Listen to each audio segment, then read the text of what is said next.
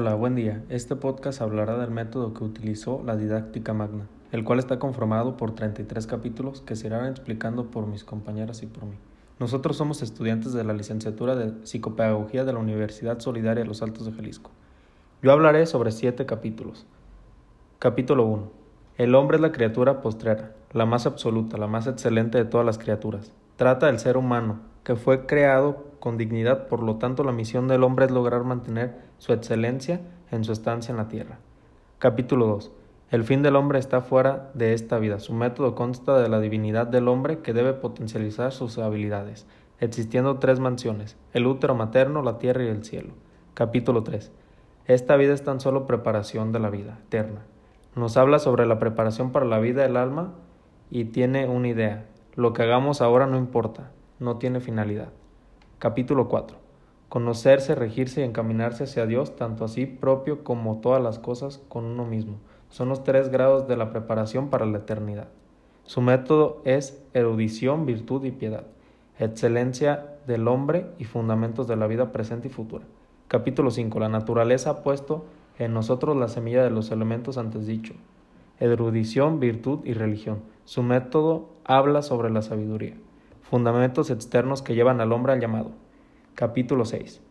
Conviene formar al hombre si debe de ser tal su metodología o su idea consistía para el hombre. Le es precisa la enseñanza para sobresalir apreciando la sabiduría y la disciplina. Capítulo 7. La formación del hombre se hace muy fácilmente en la primera edad y no puede hacerse sino en estas seis.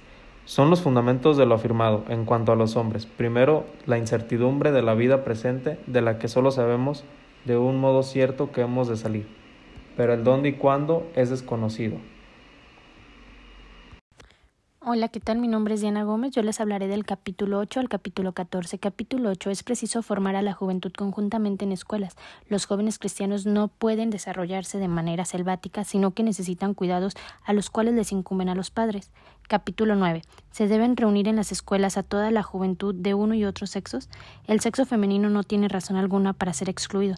Y recuerden que aunque los hombres parezcan idiotas, fueron creados para aprender virtudes y piedad. Capítulo 10. La enseñanza en las escuelas debe ser universal. Todos los que hemos venido al mundo debemos ser enseñados e instruidos acerca de los fundamentos, razones y fines de lo más principal que hay. Capítulo 11. Hasta ahora hemos carecido de escuelas que responden perfectamente a su fin.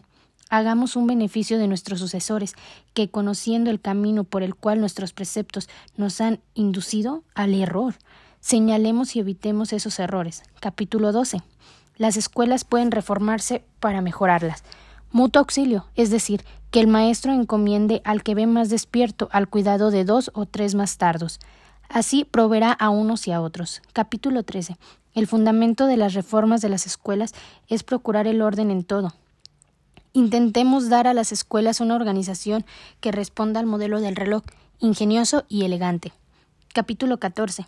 El orden que que establezcamos para las escuelas debemos tomarlo de la naturaleza, prolongar la vida para aprender lo necesario, abreviar las artes para aprender más deprisa, aprovechar las ocasiones para aprender con certeza. Muchas gracias. Hola, mi nombre es Fátima Saraí. El tema del que hablaré del día de hoy es de la didáctica magna. Hablaré de tres capítulos, del 15, 16 y 17. El 15 se llama Fundamentos de la prolongación de la vida. Este nos habla sobre un método interesante del cómo cuidar nuestra vida. Nos hace una comparación con la vida de un árbol, que consta que debemos de tener una distribución de trabajo, labores, vacaciones y recreos para poder alcanzar esos frutos llamados sabiduría. Como lo hace un árbol, una distribución de lo verdaderamente necesario para una larga vida de frutos. En este capítulo me llamó la atención una frase de Séneca que dice así Bastante larga es la vida si sabemos emplearla. El capítulo 16 se llama Requisitos para enseñar y aprender. Este capítulo nos da nueve fundamentos de los cuales llevan a un método para la enseñanza tanto como para el aprender. Nos dice que el mejor tiempo para aprender es la juventud y yo tomé los fundamentos más importantes, que es la formación comienza desde la niñez, todo aquel que ingrese a la escuela tendrá perseverancia, primero se forma el entendimiento, luego la memoria y por último lengua y manos. Todo núcleo de estudios llevan a un fin. El capítulo 17 se llama Fundamentos de la facilidad para enseñar y aprender. Este capítulo consta de 10 fundamentos, de los cuales yo elegí los más importantes. Toda arte debe ser encerrada en reglas muy exactas. Se ejercitan en los niños primero los sentidos, después la memoria, entendimiento y al final el juicio.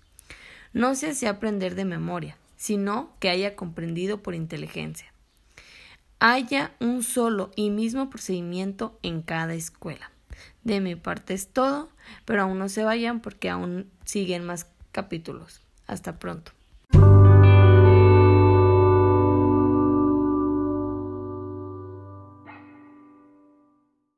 Mi nombre es Daniela Edith Reyes Torres.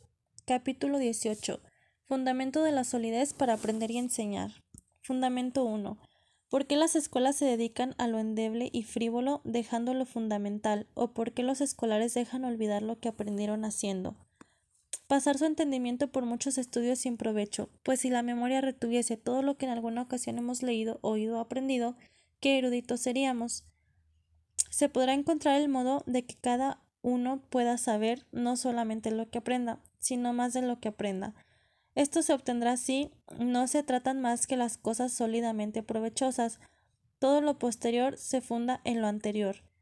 Todo se dispone en la relación con el entendimiento, la memoria y el idioma. Todo se corrobora con ejercicios constantes. Por lo tanto, en las escuelas no deben tratarse otros asuntos sino aquellos que tienen una aplicación segurísima para esta vida y la futura, principalmente la futura, dice Jerónimo. Enséñese, por tanto, en las escuelas no solamente las letras, sino también las buenas costumbres y la piedad. La literatura perfecciona el entendimiento, la lengua y la mano. Capítulo 19. Fundamentos de la abreviada rapidez en la enseñanza. 1. Todo cuanto se perciba considérese al punto qué uso puede tener para que nada se aprenda en vano. Todo cuanto se perciba transmítase a otros para aquellos que lo comuniquen a los demás, a fin de no saber nada en vano. Todo se enseña breve y enérgicamente, desde sus principios, como si el entendimiento se cerrase con llave y se hicieran llegar las cosas directamente. Todas las cosas que estén unidas se tratan conjuntamente, y todo por sus indisolubles grados, de modo que lo que hoy sirva para afianzar lo de ayer y abrir el camino a lo de mañana. Debe ser regla de oro para los que enseñan que todo se presenta a cuanto sentido sea posible, es decir, lo visible a la vista, lo sonoro al oído, lo oloroso al olfato, al gusto lo sabroso y al tacto lo tangible, y si alguna cosa pudiera ser percibida por diversos sentidos. Capítulo 20. Método de las ciencias en particular. La ciencia o noticia de las cosas no es sino el conocimiento interno de las mismas y debe reunir iguales requisitos que la especulación o visión externa. Esto es, el ojo, el objeto y la luz, dados los tres, necesariamente ha de realizarse la visión. El ojo en la visión interna es la mente o entendimiento. El objeto son todas las cosas colocadas dentro y fuera de nuestra mente, y la luz la atención debida. Las condiciones que se deban procurar en el adolescente que desea investigar los secretos de las ciencias, que tenga limpios los ojos del entendimiento, que se le presenten los objetos, que preste atención, que sepa deducir unas cosas de otras con el debido método, así conocerá todas las cosas con certeza y expedición. Hola, mi nombre es Jacqueline Martínez y me tocará hablar un poco acerca de los métodos que vienen en la didáctica magna.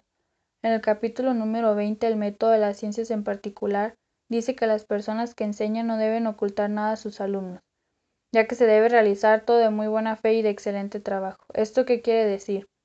Que los maestros deben enseñar tal y como es y andar sin rodeo alguno.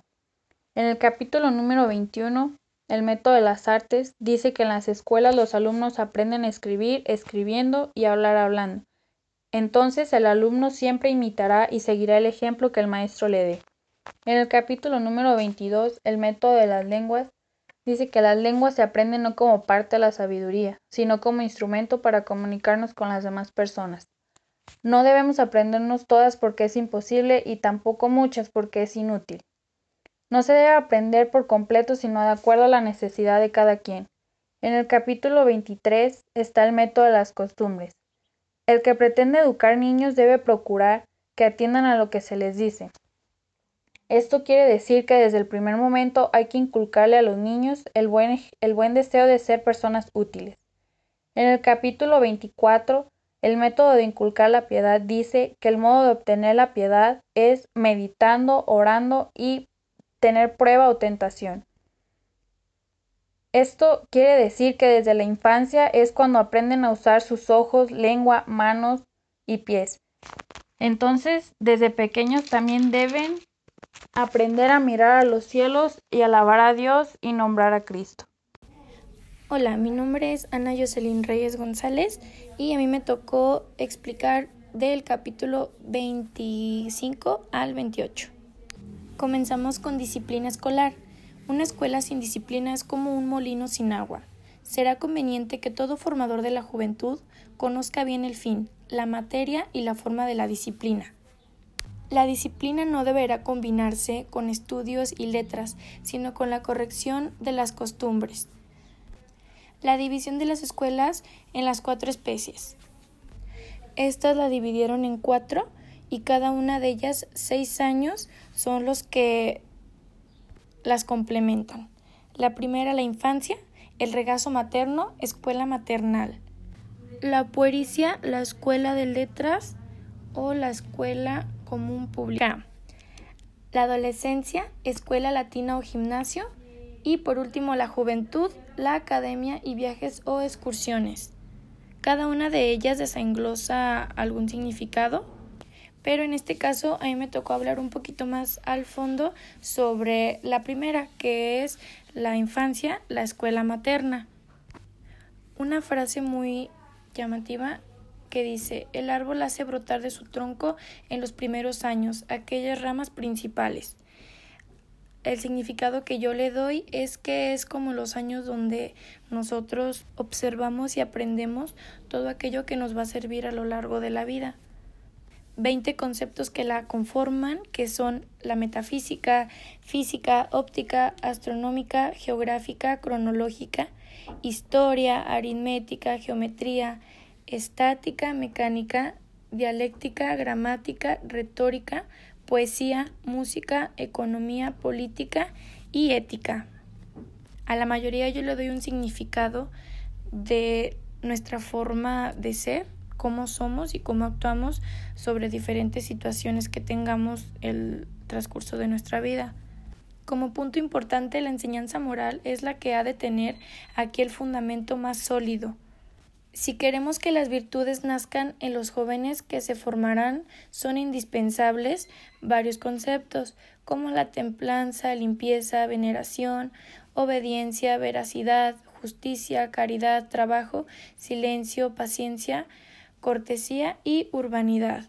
Me gustaría terminar mi parte con mencionar que todos estos conceptos que he mencionado se me hacen muy bien que los mencionen en la escuela, en el modelo educativo, perdón, pero también sé que son como clave para la vida cotidiana. Hola, buenas tardes, yo soy Stephanie y voy a hablar un poco sobre la didáctica magna. Efectivamente, nosotros pertenecemos a la educación general, de todos los que han nacido hombres para todo lo que es ser humano. Pienso que nadie ha de reprochar que pongamos el primer término en la gramática abriendo marcha. Acerca del método particular que ha de seguirse en estas escuelas es nuestro pensamiento, arte tipográfico, ampliando la comparación que hemos hecho en el armónico artificio de este nuevo método al fin que se vea claramente las ciencias. Bueno, esto es todo por nosotros. Espero que les haya gustado y les haya servido para algo. Y hasta luego.